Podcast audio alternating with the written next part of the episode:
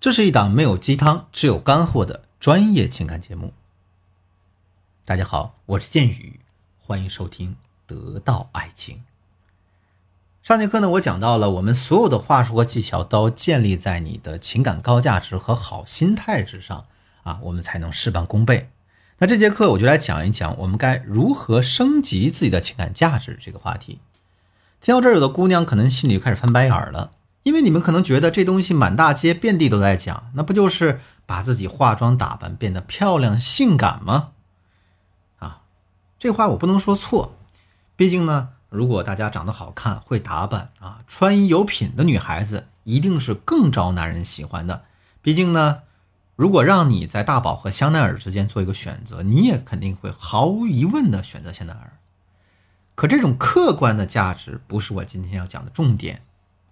我讲的是是情绪价值，比如为什么你现在说什么他都会觉得你烦呢？为什么你们之间的沟通越越少了呢？为什么你越希望求得他的关注，他却越不关注你？为什么你跟他沟通的每一次都是失败的，永远都达不到一个有效沟通的效果呢？答案是一个词，叫做边际递减效应。我简单通俗的说一下，就是经常出现在他身边的事物，他就会看腻，没有新鲜感了，价值降维了。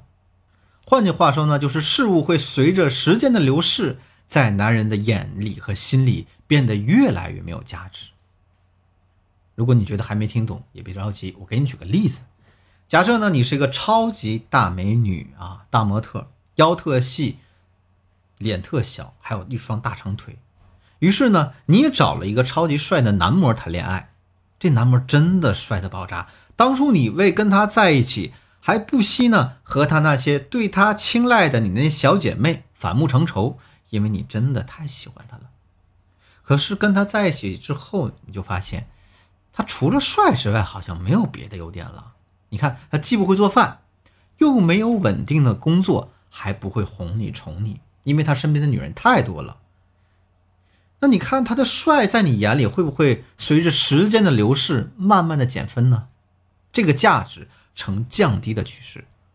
如果说有一天一个长得不那么帅的男人，但是他事业有成，送了一辆跑车给你，啊，这时候你可能会觉得他那张帅气的脸毫无价值可言，对你再也没有任何吸引力了。其实，在这里，他那张英俊的脸并没有改变，造成你真正变心的也不是那辆跑车。而是这个边际递减效应。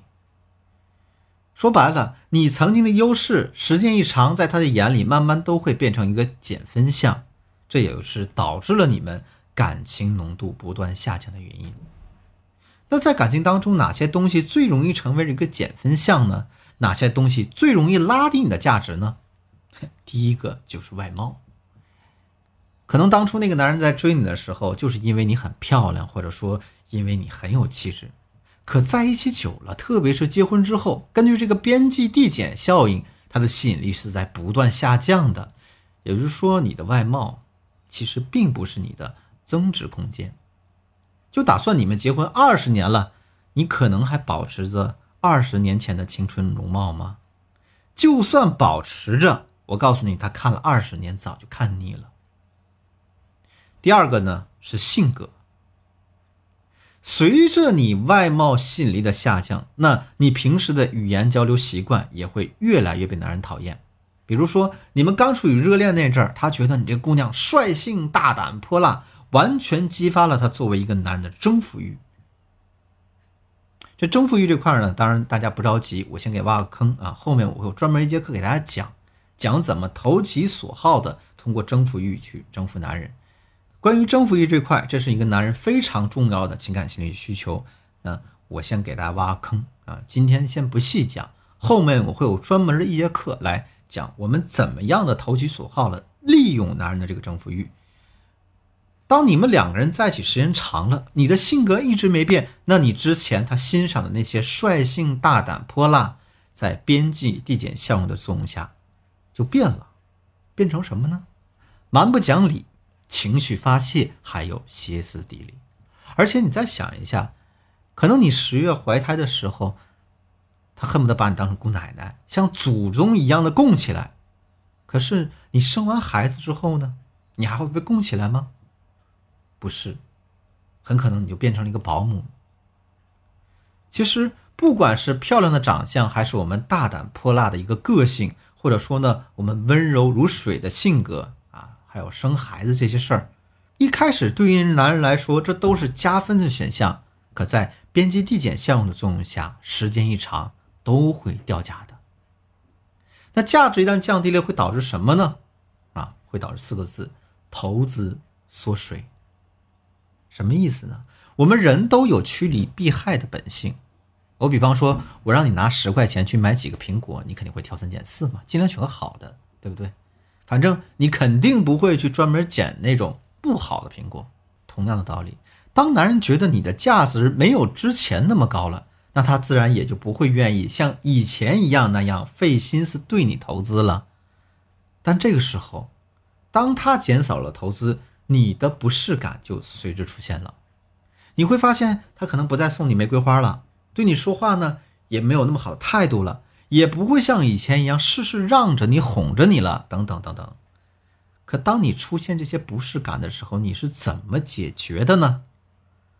我大胆猜一下，要么你跟他吵架、抱怨、指责，要么就跟他冷战，或者呢，你去公公婆婆那儿告状，试图引起他的注意，想让他意识到自己的错误，想让他对你道歉，再对你继续好。可是你真的带上脑子换位思考一下，你做的这些行为，是真的爱这个男人吗？你不觉得你是真的要把这个男人推出去吗？你真的不是想让这个男人痛苦不堪而离开你吗？我知道大家的动机肯定不是这样想的。我也相信，女子为好嘛，大多数的姑娘都是非常善良的人。但我告诉大家，你做的那些行为，其实只是想拉回他的关注，或者说呢，你是希望他不停的继续投资你、关注你，就像之前那样，那样的爱你，毫不吝啬的把金钱、时间、精力都花在你身上。可现在好了，你之前做的那些行为，不但拉不回他的爱，不但唤不起他的一个同情心，反而会把他惹得更加不爽了。而他更加不爽之后，又会发生什么事情呢？我告诉你，你在他的心中价值更低了，他对你的价值投资也会再度缩水。这样几个轮回下去，就会出现一件极其恐怖的事情。这件事情我在一刚刚开课的时候可能就说过了，他好像对你的所有事情都不感兴趣了，甚至开始去否定你的所作所为、所思所想。可能一直到这一步，许多姑娘才着急，才会来找我。哎，建宇老师，为什么我觉得我怎么做都是错的呢？我怎么做什么都不对呢？其实并不是你做什么都不对，也不是说他刻意的为难你，而是你在他眼里彻底的丧失了价值。这就是一个里程碑。我告诉大家，当他否定你的一切的时候。你往回拉啊，我们用点方法技巧，其实还是 OK 的。但是，大多数姑娘第一反应都是做的错上加错的反应。大家又把冷战、吵架、告状、歇斯底里发泄情绪，哎，翻来覆去做了几遍。当男人彻底受不了你的时候，他觉得跟你待在一起呼吸都是错的时候，那你十头牛都拉不回来了。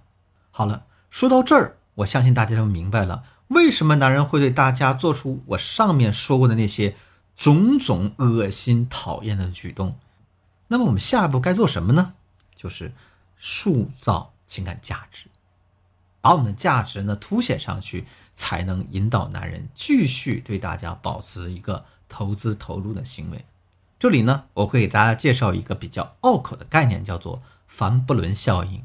当然，由于时间原因呢，这个效应。我将在下节课为大家做详细讲解。